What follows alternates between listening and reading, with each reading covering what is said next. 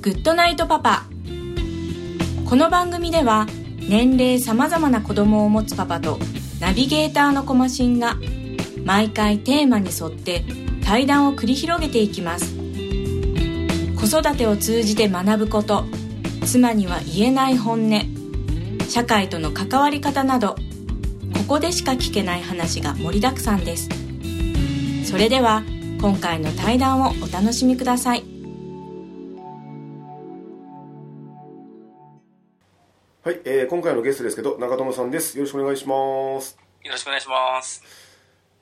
えまあ一応私たちの間柄は、えー同級生なんですけど多分あの地元にいる、えーまあ、同級生の中では一番、えー仲良くしてるんじゃななかろうかと。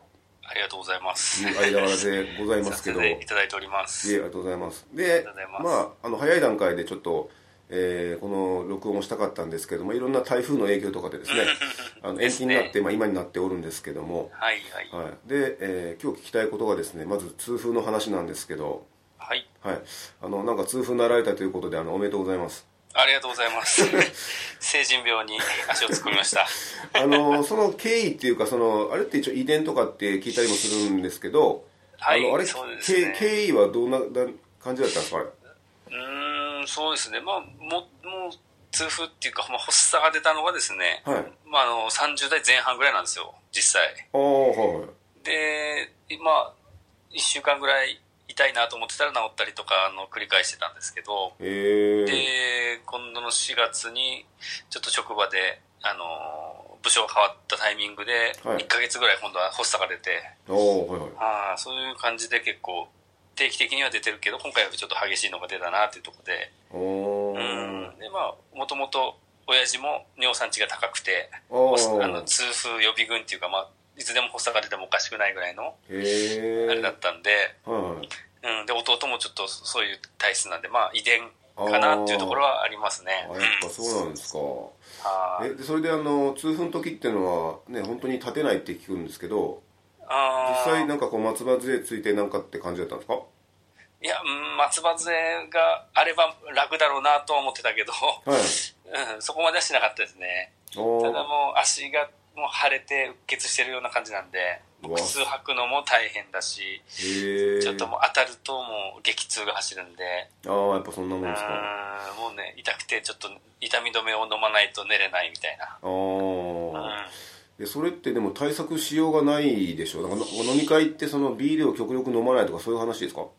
うんまあそのビールが結構一番お酒の中ではそういうプリン体っていうのが高いから、うん。控えるようにっていうのは言われるんだけど、まあ、実実際はやっぱり食べ物がやっぱり一番影響がしてるみたいで。えー、具体的になんかどういうやつが危ないんですか？そうですね、まあ、よく言われるのはああいうなんなんですかね、えー、ともつとか内臓系。おお内臓系とか結構良くないんでもつ鍋とか食べてビールっていうのはセットになるともうものすごく発発作が出やすいー。環境になっちゃう。えー、うん、で最近聞いた話だとああいう煮干しとかああいうなんていうの一匹食べちゃうような魚を、まあ、そういったのも、まあ、内臓とか全部と食べてしまうんでプリン体がよいっぱい入ってるっていうので、はい。まあ、あんまり良くないっていうのは聞きますね。えー、じゃあ結構飲み会でも、ね、その出される料理によってはそう気をつけて食べれない時もあると。食べれない時もエビとかイクラとかああいうのもダメだから魚卵系とか。おおへー。まあ美味しい美味しいけど食べれないっていうあんまり食べ過ぎてると怖いみたいな感じですかね。でも結構ほら最近あの時期的に忘年会シーズンだったと思うんで、あの結構回数多かったですか？そのそういう場そうですね多かったんですけど最近ちょっとあのあの乳製品を取ると結構そのプリン体を外に排出尿酸っていうかな排出しやすくて、まあ、発作が出にくくなるっていうのを聞いたんで、はい。はいまあ、飲むヨーグルトとか牛乳を1日1回ぐらいは飲むようにしてるんで、まあ、それでちょっと効果があるのかなっていうのは勝手に思ってるところですね、おうん、あんまりまだ今のところは出てないですね。うんでその激痛が走った痛風っていうのは今までじゃあ何回トータル何回？そうですね。まあ年に1回ぐらいは出るんで。大体年に1回出るか出ないかぐらいですかね。うん。あのほらたまに同窓会とかしてね集まる時あるけど、じゃああの時って一応あの自分なりに気をつけてたってことですか？うーそうですね。まあ、痛風の発作が出た直後とかだったらですね、結構気をつけるんですけど、はいはいはい。まあ、あんまり出てなかったりするとあんまり気にしないで飲んだりはしてますよね。えーじゃあその普段の食事管理もその奥さんにこのこういうふうにしてとかなんかちょっと注文つけてたりとかするんですかじゃいや、そこまではあんまりないですね。まあ、もつはさすがに、もつ鍋であんまりも、あんまりこう、もつ鍋とかは出さないようになってるけど、うーんあそこまでこう、けいろいろ計算して出してる風はないですね。あそうこっちもお願いしていないし、そんなとこも、そこまでは。ああ、いやそのなんかなえっ、とじゃあそういう場合は、えーなんかそういう外部と接触する場合に行くときはその店選びはじゃあ基本的に自分ができるなら自分がしたいっていうことですかね そうですね。もう、もつ鍋コースとかで出たらもう、何も食べれないみたいな。ああそれ地獄じゃないですか結構よくあるパターンなんですけどね。居酒屋さんによっては。まあまあこの時期ねああそっかな鍋ね そうそう、好きなのは好きなんですけどね。ちょっと一切れぐらいでやめとくみたいな感じですね。ああじゃああのまあ私含めまだその痛風になってない、えー人たちに対してですねなんかあの熱いメッセージがあればちょっと。そうですね。あまあ、うん、乳製品をできるだけ取って、あはい。あの、気をつけてください。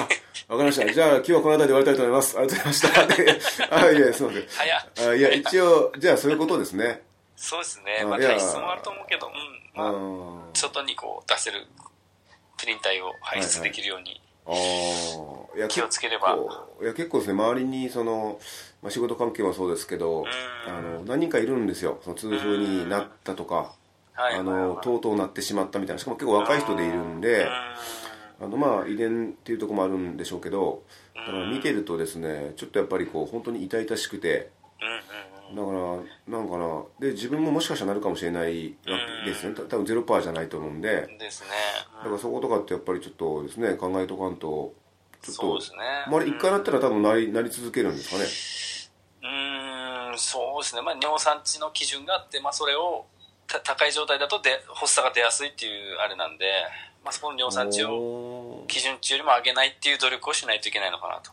ああのほら最近健康診断あったでしょ時期的に、うんあれどうだったんですか？その数値的には。あ、えっとね、今年はまだなくて年明けにあるんだけど、はいきょ去年はあの8.7っていう数字だったんですよね。それってすごいんですかそれ？それは、大体、あの、基準が6か7、6かな、6かな。それを超えたら、ちょっと、まずいよっていう基準があるんで、ああ、うん、もうそこはすでに超えてるっていうのがあって、ああ常に超え続けてるわけですうん。ね、超え続けてやだから今、ちょっと牛乳とか飲み始めて、どんぐらいどどんぐらい下がってるかなっていうのをちょっと調べたいなっていう、年明けに。ああなるほど。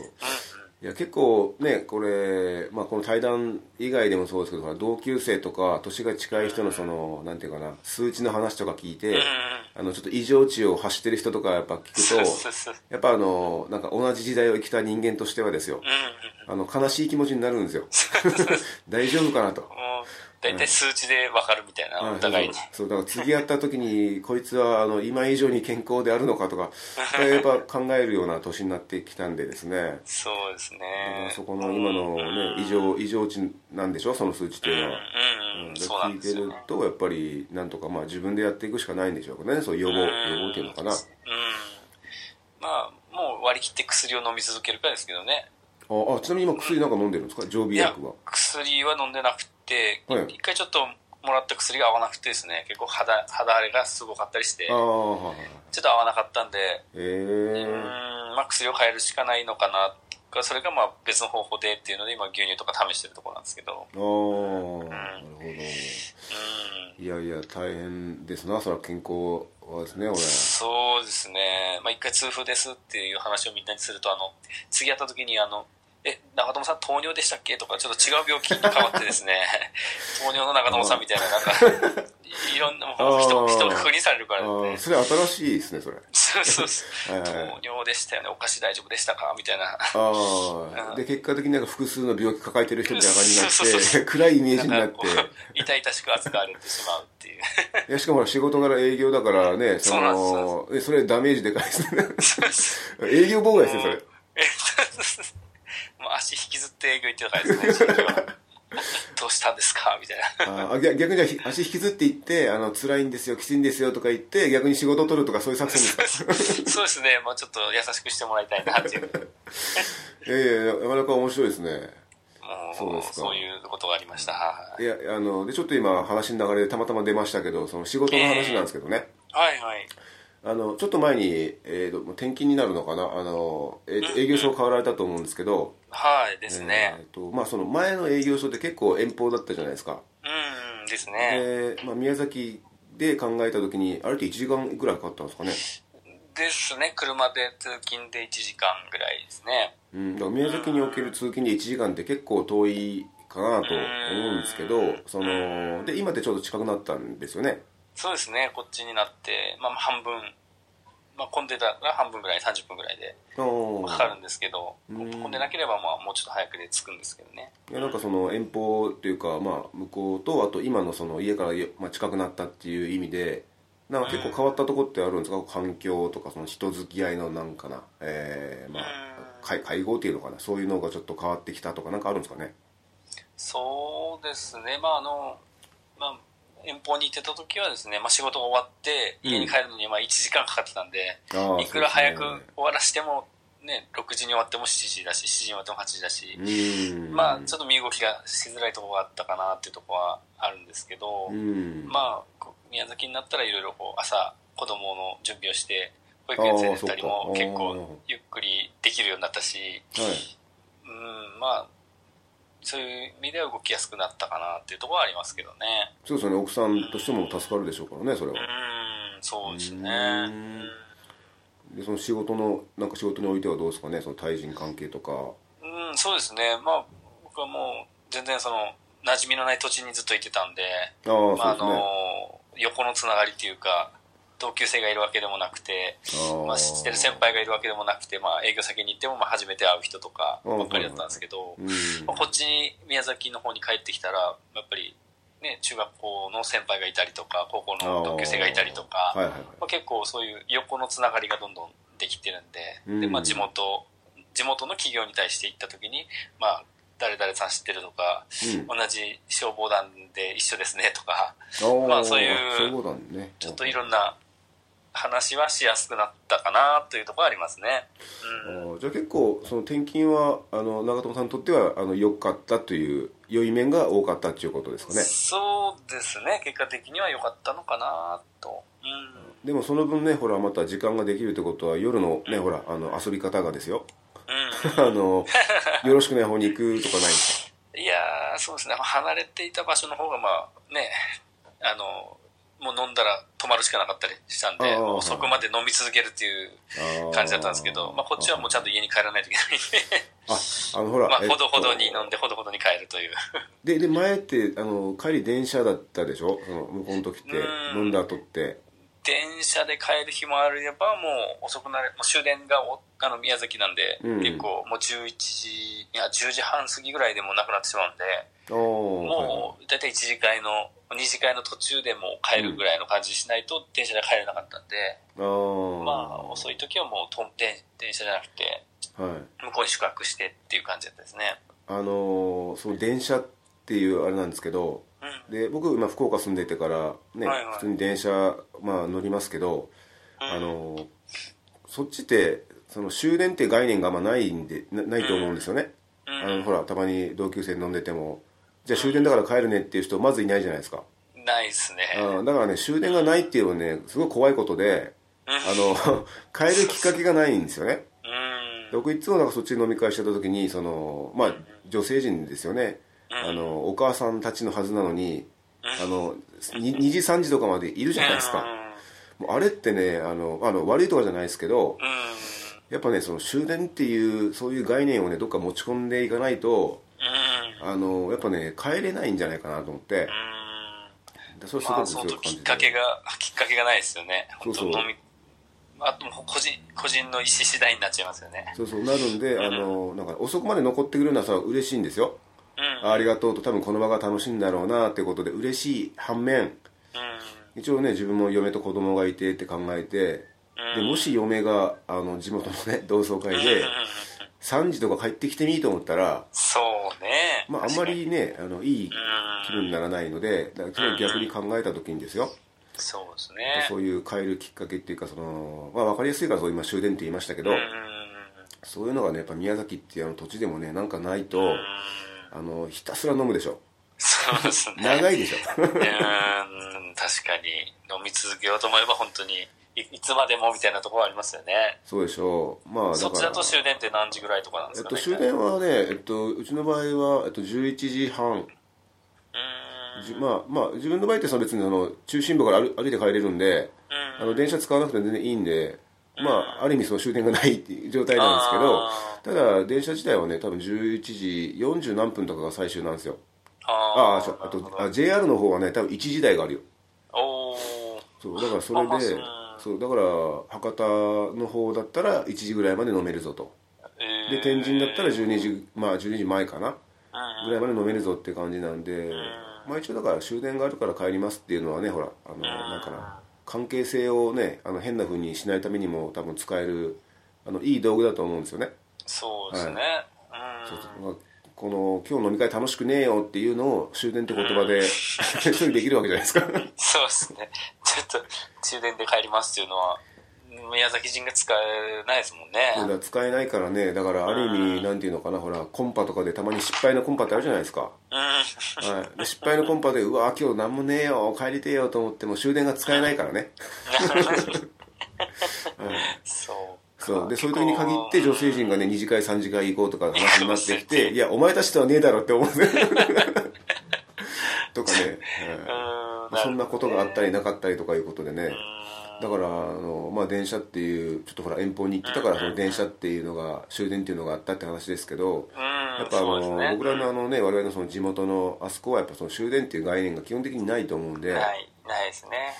だからまあ良し悪しだなとはまあ思うんですけどね。うん。まあ、仕事の関係でもあるみたいですよね、そういうの。宮崎の人ってやっぱ車で通勤してるから、ああ、はいちょっと飲み行こうぜっていうのも、じゃあ車置いて家で着替えてこうとか、そういう段取りがいるけど、とか、結構そう電車文化の人たちは、ちょっと駅で飲んでもすぐ帰れるっていう、うん。まあそういうハードルが低いっていうのはなんか聞いたことありますけどね。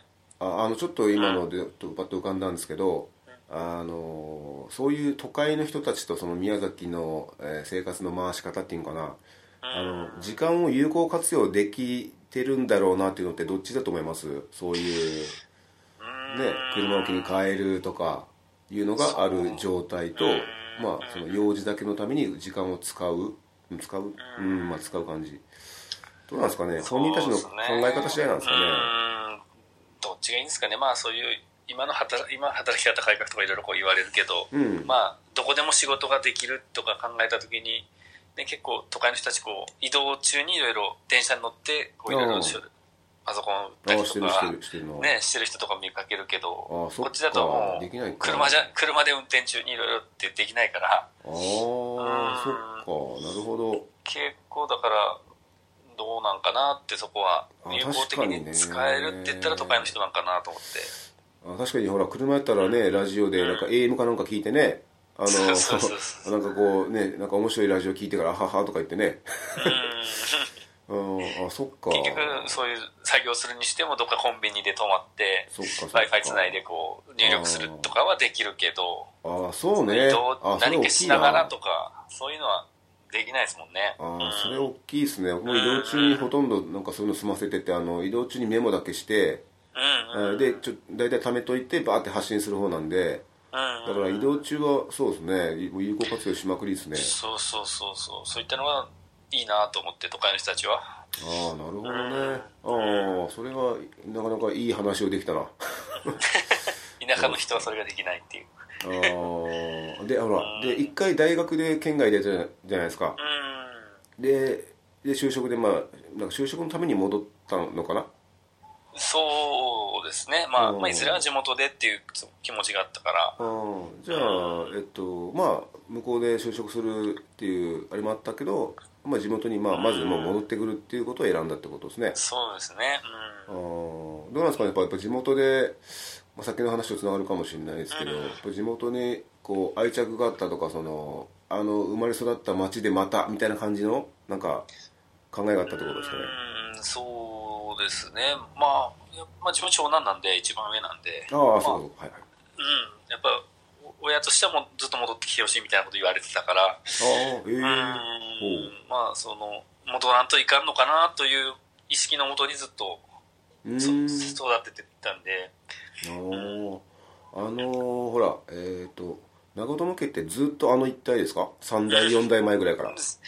多分ずっとですね。あの田んぼがあって田の神様作ったのもはいひいひいじいちゃんぐらいなんであなたすごいじゃないですかすごい子孫じゃないですか昔のこうその辺の土地は全部うちの田んぼだったみたいな話もええあるんであええあだからそういうのがあるからまあねなおさら戻るとかねでそこにまたほら家も建ててらしてそうそうそうていうのがそうなんですけどねあるんですけどねなんかうちはそういうのがなくてですねうんどっちかって言ったらそのじいちゃんもその田舎なんですけどなんかどっかのあの一帯をなんか脱藩みたいなことしてうんそこに移り住んでそこであの畑耕してってそこから来てるんですよね。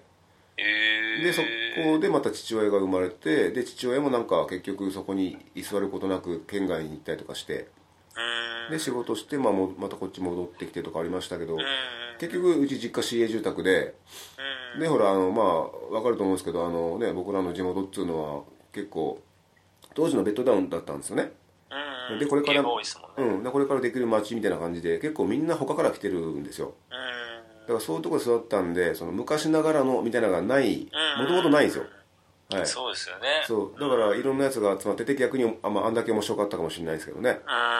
うん。そうそう。だからそういうのがあるんであの昔からこの土地にっていうのが自分の場合にないんでだからそのそちらのその環境っていうからがあやっぱ、まあ、そういうふうに考えるは考えるだろうなって今ちょっとふと思ったんですけどね。うんそうですね。やっぱもうずっと地元にいる人でこう大体来てる感じだから、まあうん親がそういう転勤族とかいろいろねそんな地元にこだわりのない人だったら別に子供もそうならないのかもしれないけど。あでちなみにあの自分の子供たちにはどうですか？地元にいてほしいって思うんですか？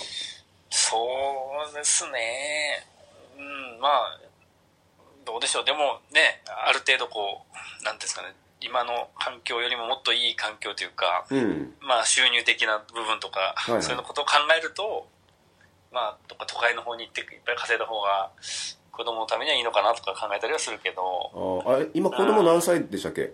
子供が今、えっと7歳で小学校2年生で下が今度3歳で、うんうんうん、3月で2人とも今はどうですかね？そのねこれも一応今お互いの自宅同士であのね FaceTime でつないでやってますけど、なんかどんどんしてます？なんか向こうで。今はちょっと収まってですけどね。あ本当ですか。なかなか大変ですよね。そのこういう静かな空間を家で作るっていうのは。そうそうそう、ねね。家を建てるだけに自分の部屋作ればよかったんだけど。作らなかったから。あれ？あの部屋って結局何部屋あるんでしたっけ？あそこってえーっと、1、2、3、4、4LDK かな？4L で？で自分の部屋はそのなんかロフト的なとこ？にしようと思ってたんですけど、はいはい。ちょっともう、運用的にむず難しいな。運用的に難しかったですか？暑いし、ああそういうこと夏は暑いし、子供は登ってくるし、ああそっかそっかそっか。これはちょっと無理だなと判断しても物置きになってます、今。あーじゃあ何？あのじゃあ自分で例えば勉強したいなとか例えば本読みたいってなったらどっかどっか行くんですか？今、そうですね、今のところはもう、子供の部屋にちょっと行ってう、ん。あの、ベッドの上で、ちょっと高いハイベッドになってるんで、はいはいはい。そこの上でのんびりしたりとか、えー。うん。いやーでほら一軒家でまあね私も何回かお邪魔して、まあ、バーベキューとかちょっとしましたけど、はいはい。あの人を家に招くっていうね、あれがあるじゃないですか、はい。あれって結構あれですかその招いていいよいいよっていう感じの考え方してるんですか、そうですね、まあ、うん別にそんな、もう心を開いてる皆さんだったらいいよみたいなところありますよね。ああ、うんうんうん。いや全なかなか然友達とかやったらいいんじゃないって。いや逆にそのほらあのなんだろうなたたまにほらホームパーティーしてる人であのほぼ会ったことない人呼んでる人っているんですよねああだからそのなんだろうな僕はちょっとそれはあんまできないんですけどああのそ。のなんていうのかな、まあ、みんないらっしゃいみたいなのはまあいいんでしょうけどでもそいつどんなやつか知らんやん。っ て思うからあれちょっとした勇気だまあ本人たちは勇気と思ってないんでしょうけどいやすごいなと思うんですけどやっぱなんかその家族ぐるみになる相手ってなんかなんかあるんですか？その自分の中の基準じゃないですけどあの親同士が仲良くて子供も来るようになったのか子供同士が仲良くて親同士もっていうあの流れになったのかってどどんな感じなんですかね？そうですね。今のところやっぱり親同士の流れで子供もっていう感じが多いかもしれないですね。ああうん。そのなるほどな。子供同士が小学校で仲良くなってそこの家に子供が遊びに行ったりはさせてもらったりとかあるけど、うん。それそこがこう家族ぐるみのっていうのには発展したことはあんまないですね今考えたら。ああそうですか。うんうん。でその家族ぐるみって一応我々もね同級生の、うん。まあ、子供を連れてとかで結構ね大人数で集まったこともあったけどあれ？って一応家族ぐるみって呼べるんですかね家族ぐるみなのかな呼べるんじゃないですかああそうですかねそうそうだから家族ぐるみってねまあ一応自分もやってはいますけどあえてほら家に行くってなってくるとやっぱちょっとこう構えるというか逆にほら同級生だから甘えてるとこもあると思うんですよあのまた行ってもいいやろみたいな感じでもうなんかあのねそっちの家であの集まる前提みたいな。うんうんそうそうそうそう。ちょっとした甘えだとは思ってるんですよね同級生なとしての、ううん。ん、ただやっぱりああいうふうに広くてねそのバーベキューできてとかで。でやっぱ景色もいいわけなんで。でああいう自然の中で子供たちも遊ぶっていうのも多分あのなんかな教育的にもなんかいいのかそなと思うし。環境的にも呼びやすい環境はあるのかなと思いますけどね。そうそうそう、だからあ逆にああいう場があってくれるから、まあ、僕もねたまにそっち帰って、うんうんえー行くところがあるんでいいんですけどもしああいうとこがなかったらですねあのよ夜な夜なあのね一番街とかに繰り出してそうそうあそう、の それしかないもんね。よろしくない遊びしかしなくなってくるんで、うん。はい、やっぱあれはあれですごく、はい、助かっておりますが本当に、まあ、はい、夜だけっていうよりも家族と一緒にっていう方がこっちも行きやすい部分はちょっとありますよね。あのどうしてもやっぱ夜になるとその、まあ、時間の制約っていうかな昼間の方がちょっと時間が長いっていうのもあるし、うんうんあのまあ、同じ、ね、酒飲むからその酒に酔うにしてもあの夜の酔い方とちょっと違うと思って種類がそう。うん確かに。そうだからその昼の酔いのその種類の中でしか話せないことっていうか、あのいうこともあるんでまあ僕はどっちかというとその昼の方が好きで。うん。はい。でなんか夜になるとやっぱやたら声がでかくなるんで あの、まあ、あのお店っていうのもありますけどね。あね。だから酔っ払いはちょっとどうしても声がでかくなっちゃうんでですねちょっとあのちょっとお下品な あのことになってしまうかなということで、まあ、気をつけてはいるんですけど。うん。だからまあああいう昼間のねああいう場でで子供たちも目の前で遊んでいると。うんうん。素晴らしい環境ですよね。ですよね。できるっていうのは。そうそう。だからああいうなんていうのかな、えー家族ぐるみですよな。やっぱり家族ぐるみっていうのはやっぱりすごく大事なことだなと思って。うんうん。うんまあ年に1回ぐらいのペースで元のに年2回ぐらいでもいいからしたいですね。そうですね、まだ。はいうん。まああれが逆にあの場がなかったら僕はまあ地元に戻る理由はなくてですね。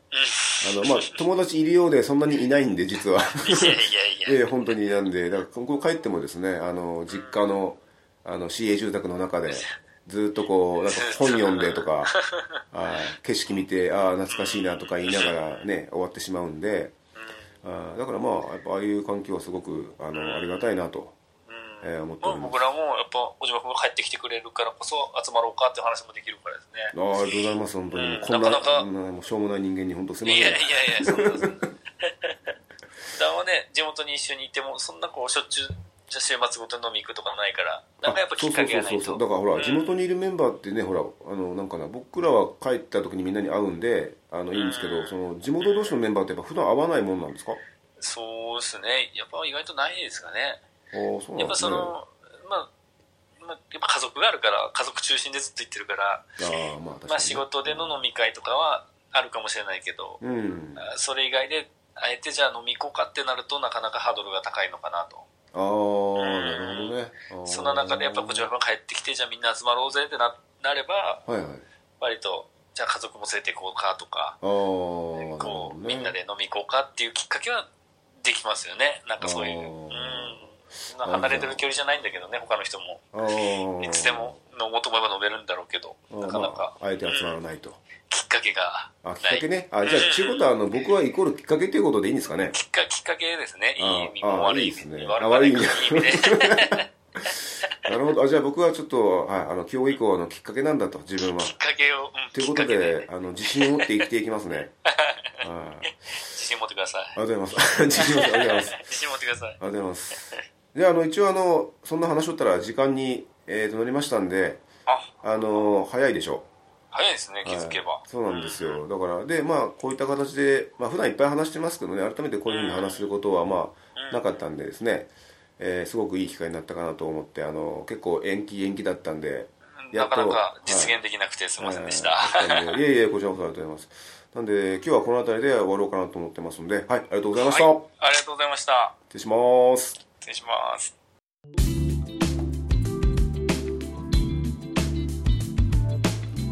コマシンのグッドナイトパパ今回の対談はいかがだったでしょうか？